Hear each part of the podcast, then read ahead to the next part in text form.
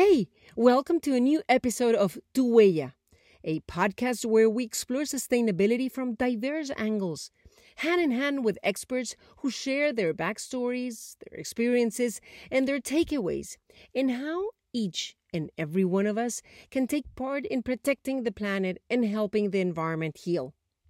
I'm Carolina Escobar, a journalist dedicated to both sustainability and inspiring people to join this great endeavor because I'm convinced that if we put in the work, we'll find a way to restore the damage dealt to and live in harmony with nature. Um, today with with Lucas Di Grassi, uh, Formula One driver for Mahindra, one of the pioneer of uh, FIA Championship World. Um, uh, I'm sorry, sorry. So um, uh, yeah, let's let's let's start again. Uh, no. Yeah. So I was in F1 before, uh, and then yeah. Formula E with Mahindra. Yeah. Yes, yes. So um, uh, we're here with Lucas Di Grassi, Formula E driver for Mahindra, um, one of the pioneers of the um, FIA Championship, World Championship, 2017, right? Winner. Yes, I was a champion. And also founder of a great initiative, the uh, Zero Summit, uh, which is the first Latin American event focused on technology and ideas for a carbon free future, which we all would love to have. Yes, uh, we started Lu that a few years ago. Thank you so much, Lucas, for your time, for um, chatting with with us, and uh, just wanted to start with what happened a couple of weeks ago. You just uh, finished the ninth season, right, of uh, the Formula E and um, so that's already under your belt. What are your conclusions? What what do you think about what uh, the last championship was? So first of all thank you very much for uh, uh, for this conversation and for everybody listening to us. Um, yeah we finished the ninth season of formula e. Formula e uh, has been growing since day one. And this year we had a completely new car the generation 3 Formula E car, which is a car that uh, the main difference it has two motors, front and rear. So the car is much more powerful, it's lighter, smaller, more efficient. And uh, personally, I had a change from teams, uh, so I stayed over my, my, career in Formula E so far. Uh, seven years with Audi, then one year with Mercedes, Venturi, and now with uh, with Mahindra. And the year was not an easy one; was difficult. Uh, we tried our best, uh, but we managed to score just one pole position, one podium, um, 32 points, and finished on the 15th uh, position, which is my worst position after eight years finishing on the top six. So we need to make the car better for uh, for next season. So it was a year that, although very hard, we learned a lot and uh, revamp the team so we finish already better than we started and hopefully we can uh, take it from there for next well definitely a lot of uh, learning in uh, in those process right? And always hoping to just make it a better car and just learn from those um, mistakes that we can have. And now formula e is the first um and as far as i'm concerned the only sport that has been certified net zero from the um beginning, from inception. Can you elaborate on that idea? Yeah, so uh, uh, pretty much any sport can be carbon free from inception. It's complicated. You just need to calculate all the emissions from the sport, and basically you can offset it by buying uh, certified carbon credits, uh, which are available. Mm-hmm. Um, Formula E has actually one big differentiation from the other sports actually develop technologies within the sport that you see in the electric cars of the future. Therefore, not only helping to change people's mentality and perception of electric cars, but actually doing technology, developing technology that you'll see in the cars in the next three to five years. There are already technologies from the beginning of Formula that we already see in many of the, the cars that have raced with us Audi, BMW, Mercedes, and Nissan, uh, DS, and, and, so on. So uh, Formula E has been certified net zero from inception. Uh, part of it is certified carbon credits. Part of it is just because Formula E is very efficient on how they produce the event. Uh, and this is not even counting the impact on the sales of electric cars worldwide. I think if you put that into account, it can even um, uh, carbon negative uh, from inception, but that's just an assumption. Uh, it's a, well, we need to go into that uh, if we need to, to, validate. Yeah, well, that would be just awesome, right? Just great. I mean, um, probably a dream for a lot of disciplines that we can see out there. And um, the, you were talking about the Gen 3 car um, that, that currently uses Formula E. That car, that vehicle, that racing car was um, designed and, and thought of with sustainability as one of their pillars, even in the construction. Um, and I know you have a lot of relationship with that, right? Um, well, yes, I, have been helping E from day one. I was the third employee of the company, and we've been trying to make the cars better and better every year. And this car, yes, this car is a, it's a race car to start with. So, you know, titanium, carbon fiber. If we say that the carbon footprint to make a car like this is low, it's not true. Uh, the carbon footprint to make any racing car is high. But what did we do? every part of the car that we could increase efficiency and reduce carbon, we did. So relative to the other racing cars, Formula E is actually very efficient and very light and very built in a way that uh, most, a lot of the components, they are thought also about the life cycle assessment of that, of that, of that part, of that product, and how it will impact uh, the world in the future.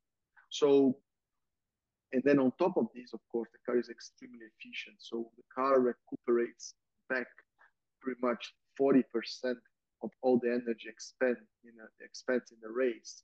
And which, for you to have an idea, mm-hmm. um, uh, uh, the energy expense from a Formula E car during a one hour race, it, it's enough for a Formula One car only to do two laps. So with the energy of about two laps of Formula One, you can do one hour race with a Formula E. Okay, Formula E is about 10 seconds, 15 seconds lower depending on the track, but in the same track, that's the energy equivalent. Formula E uses 15 times less energy than a Formula One car. That's that's amazing, and that is just such a big um, plus on this um, racing on Formula E just because it's a lab, right? It's a technology lab. It races within cities too, which shows you what an electric car is capable of in not just a track, but within an environment where just regular regular cars or ordinary cars are just are going around. Yes, electric cars are made for urban environments. And this is where the most of the benefit of an electric powertrain can be used. Because why? Uh, in, in cities, you never drive more than 150, 200 kilometers a day if you are a commercial like a Uber or a taxi. Electric cars are very good at starting and stopping. They're very efficient.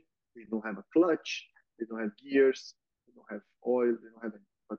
So it, people can argue, okay, in the road, going from Sao Paulo to Rio. It, it is complicated because you need infrastructure, the charging, the range anxiety, and so on. But in city, it's perfect. There's low noise, no emissions, so the air quality of the city improves a lot. It's cheaper to operate. It's less than um, between 10 and 20 percent of the cost per kilometer driven of an electric car compared to a combustion car. So there is a lot of benefits. So uh, electric cars are made for the urban environment. And that's where we race with Formula So because of this, we race only in city centers. So Monaco, uh, you can say pretty much every, all, all of them, oh. uh, Berlin, London, and so on. So we race only in city centers for exactly this uh, reason. That's great. And actually, you were talking about um, Gen 3 as far as I know, you were um, not only the third employee within the, the company or a pioneer within Formula E, but also you helped develop the first car from Gen 1 to Gen 3. What do you think are the main differences and if I, you yeah, just... I didn't I didn't help develop very much the first car because we had so much constraints to build it because nobody has ever built an electric racing car, right? So we went to the supplier and said, "Look, uh, what can you do? Uh, we can do this. Or what you can do there." So the first generation car was like a kind of a Lego. We take a little bit here, a little bit there, uh, some technologies, and we put a car together because the car didn't exist. Mm-hmm. Then Gen 2 was a big step, uh, and then Gen 3 again, another step. So although I helped in the very beginning to kind of set the dimensions and the, the magnitudes that we needed to operate within the within the Formula E environment, so which top speed, which power, which weight, uh, which grip level. So I helped to do that. I actually never developed the car because when the car, pretty much when the cars got ready, we started racing them already. So everybody kind of had more or less a, a, a level playing field. And but since then, the Gen 2, there was course much more development, and then 3 much more. But then I was racing, I couldn't I couldn't do the development. Well, it was an input from a lot of um, actors, let's put it that way. And then, can you tell us a little bit um, on what you think the next step should be? So, Gen 4, and maybe when? So, Gen 4 will be a full uh, four wheel drive uh, car. I hope the battery, instead of being a block at the moment, is a block behind the driver. I hope the battery goes on the floor, which is the same as the, uh, the modern electric cars, they, they are built this way.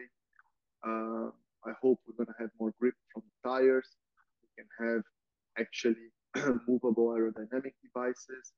Uh, you can have close to a thousand horsepower. The car will reach, car could reach 400 kilometers per hour and accelerate zero to 100 in less than. Uh, so it, it, there is no reason why it cannot be the fastest uh, accelerating racing car on the planet and reach speeds equal or above Formula One. I mean, and I guess more um, independency too, right? So more range of of kilometer kilometers that.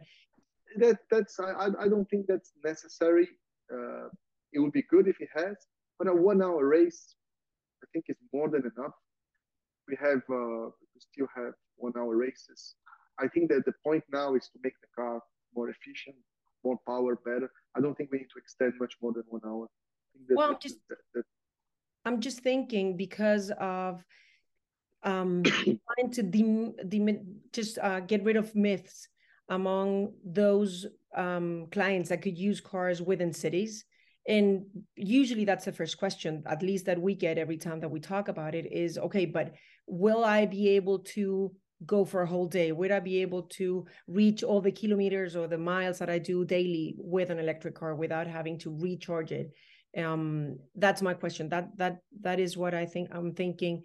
What about the the reachable kilometers that the car can have? Yeah, I think uh, it's a good point. I think we can we actually the also the Gen 4 can be much more modular.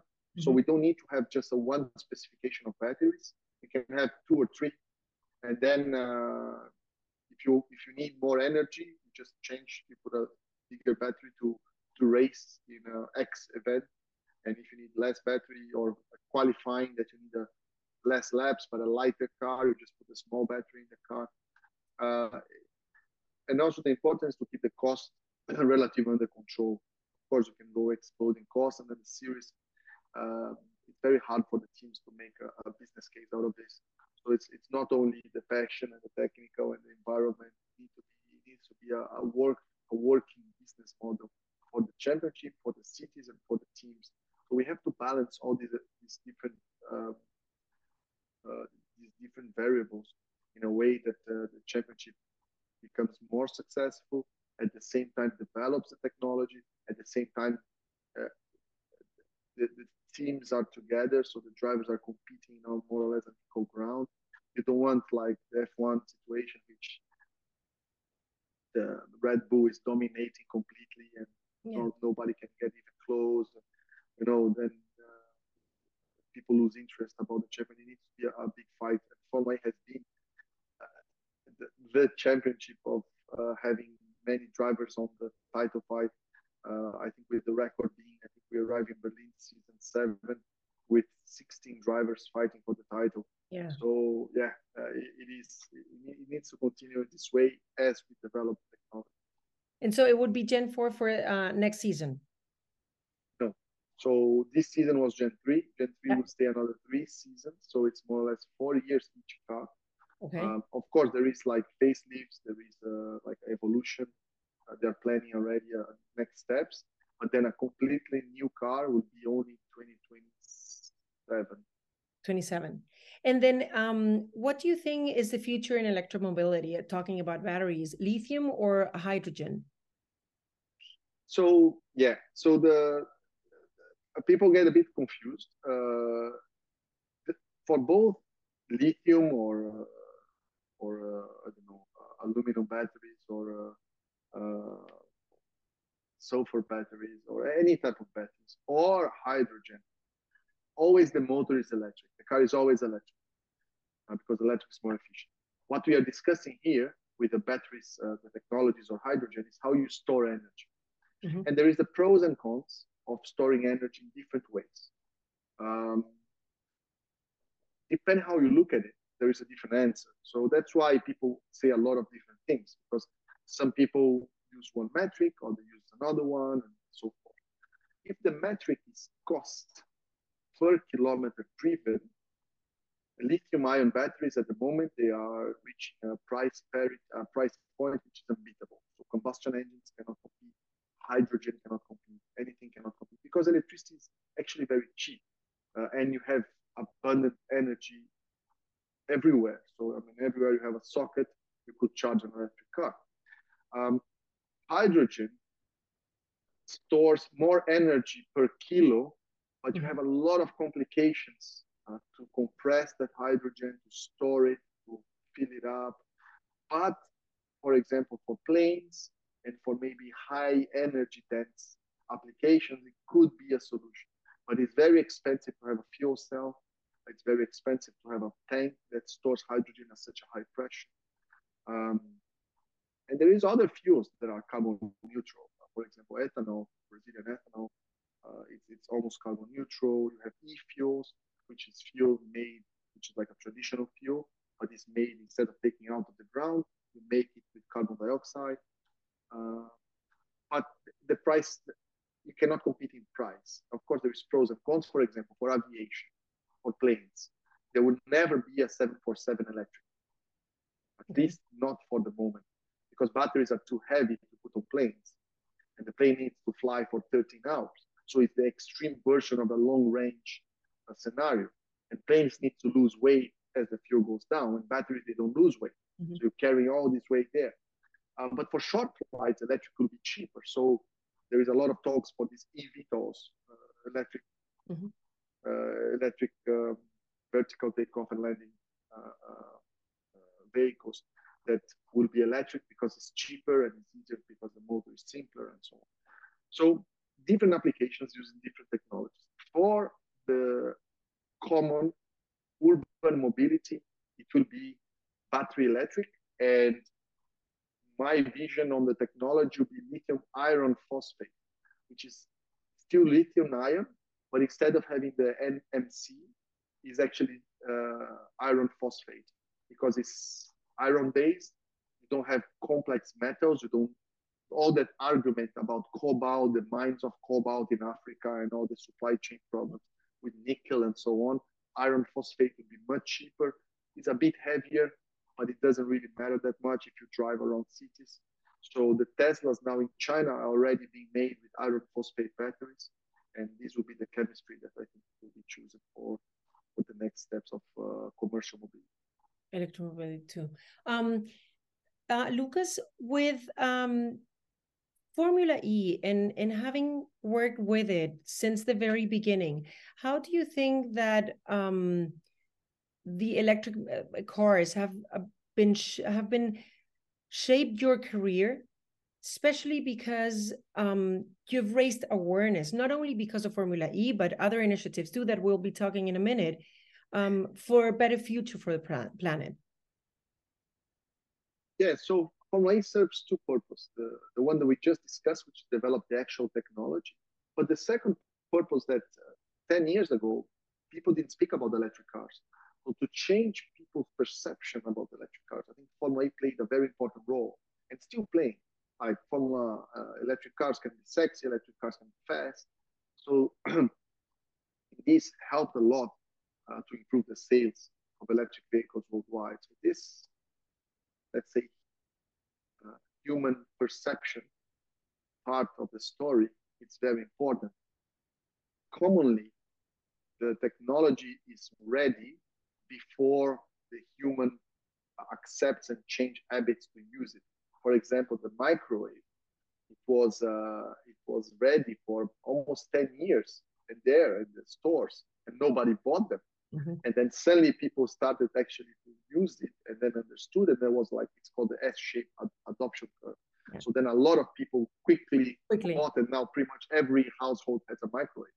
But the technology was there and nobody really uh, uh, uh, uh bought it. Uh, Aware of it, right? Yeah, or knew about it, or, or was was afraid of it too. Sometimes. Yeah, yeah, yeah. It creates this myth like the 5G that you have a chip inside you, the 5G is gonna. I mean, there's crazy stories that people invented. Sometimes this evolves our habits. To change habits takes longer than uh, the technology itself to arrive.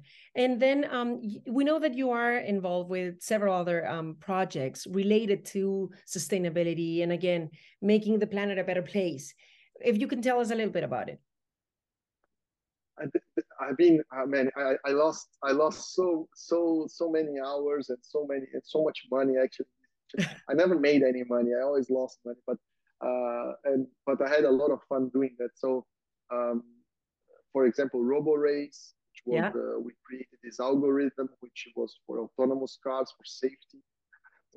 we still lose a million uh, uh, young lives a year on road accidents. So automation would be part of our future. We developed this algorithm that was faster than any human uh, driver on the racetrack. Then I created also the the e-scooter championship. Nowadays, we have about 300 million trips on e-scooter on the trottinette, you know, with the, with the little scooters, with the electric ones. So we developed the Formula E or Formula One of the scooter racing. People can check it out on the internet. And together with the colleagues from Harvard, I also created, the, I co-founded the Zero Summit, yeah. which is uh, basically a, a, network hub with people and people and companies uh, to discuss and exchange ideas and exchange businesses opportunities uh, to how Bloomberg estimates the, the, the carbonization of uh, our entire society will cost around 200 trillion dollars. So how do we accelerate this process and how can we make money doing that? And this is kind of the core of Zero Summit that uh, uh, to bring all these players uh, together in one room and discuss. So how can we do that? How can this? Uh, which platform can we expose our technology? Which habits do we need to change? For example, fast fashion, we need to change this or we need to change the way we produce? So different, not only racing, but different uh, perspective like recycling, trash, um, plastics, uh, fashion, financing, uh, regulations. And then we bring these people together. We spend like a few uh, hours uh, during two or three days, and that's the Zero Summit. And then we put the videos out for people to understand what we're talking about. Uh, but always very pragmatic, always on the with the business the back of, of, of my mind because a lot of people throw, I see a lot of greenwashing. A lot of people throw in just ESG, ah, ESG. Okay, but E is one thing, the environment, the social is another thing. For example, there is maybe, maybe, maybe they don't go together. For example, in Africa, if people develop socially, they will consume more. They will need more energy. They will use actually more carbon. So, I mean, it's not the same thing. Of course, everything needs to happen and we need to take care of all these different parts of society, but they are very different ones. So I focus a lot on the environment, it's very objective, very pragmatic, and that was the Zero Summit. And but I use this across. In, uh, I started also a bike company um, seven years ago. We produced 300 e-bikes in Brazil. Um, yeah, and uh, some charity work. uh, yeah, I've been doing a, a lot of different things to try to to understand the world in a better way. And what was the biggest conclusion that you had after? Because the last uh, Zero Summit was in London, right? A couple of weeks ago. Yes, I was together with Yes, actually, we did one yesterday. Uh, we in a, in an aviation fair. Airplane, right? Uh, yeah. Here, here in São Paulo during my holidays. Uh, that we spoke about sustainable aviation fuel, exactly what we discussed here. So, what's the future of aviation? How we can make sure that aviation that represents three percent of the carbon emissions uh, how you cannot electrify the flights. So, so we discussed that with, with the leaders of the aviation segment in Brazil yesterday. But before that was London, yes, together with Formula And um, you were talking about all the money that you've lost through your career, your life, right? Trying to develop all these initiatives. Um, but also, I've heard you talk about sustainability going hand or ESG going hand by hand with um, economy. It has to be a business in order to grow. Yes. If you can elaborate a little bit on that. Yeah, so exactly. So um, that's the core of Zero Summit. When I say I lost money, I mean I put a lot of effort and I invested a lot uh, into developing all this. When I say lost money, I also lost time, but I didn't really lose. I had amazing experiences with fantastic people, and I learned a lot by doing that. So um, but uh, Zero Summit is exactly this. It's first, again, separate the E from the S from the G. There are different problems to be solved. We focus on the E. So how can we make the E?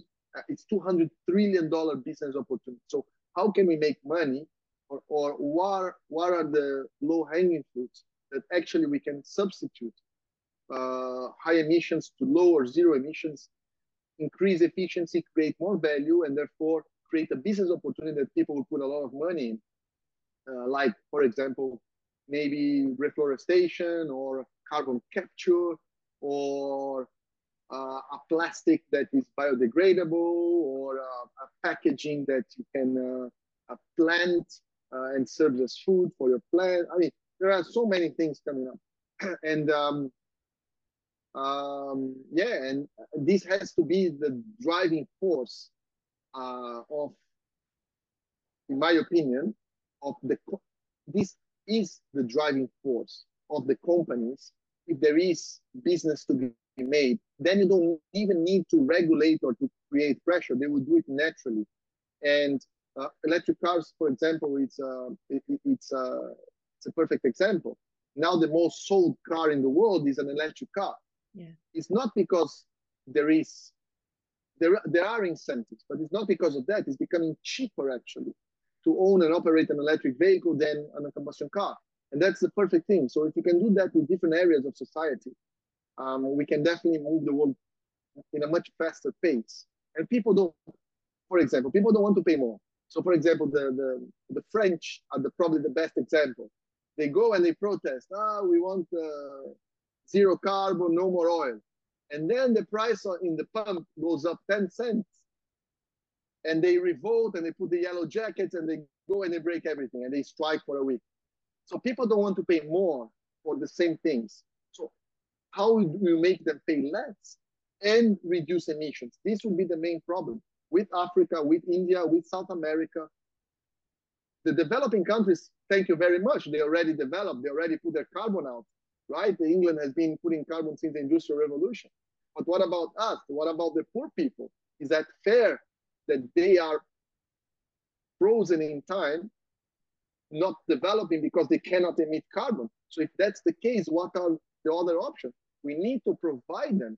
We cannot ask a poor uh, farmer in the countryside of India that lives at two dollar a day uh, uh, uh routine uh-huh.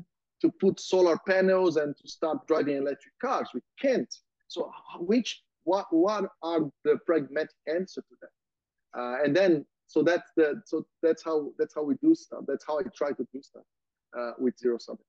It's giving the the uh, tools in order to um, uh, have them make the best the, the most out of it and try to reach the goal right otherwise it's impossible to ask for that goal to happen and Correct. Uh, that, that's why, for example, we, we have over and over COPs and Paris agreements and everything, but the emissions keep going up. People and, just don't like to, to, to be regulated if they to pay more. Of course.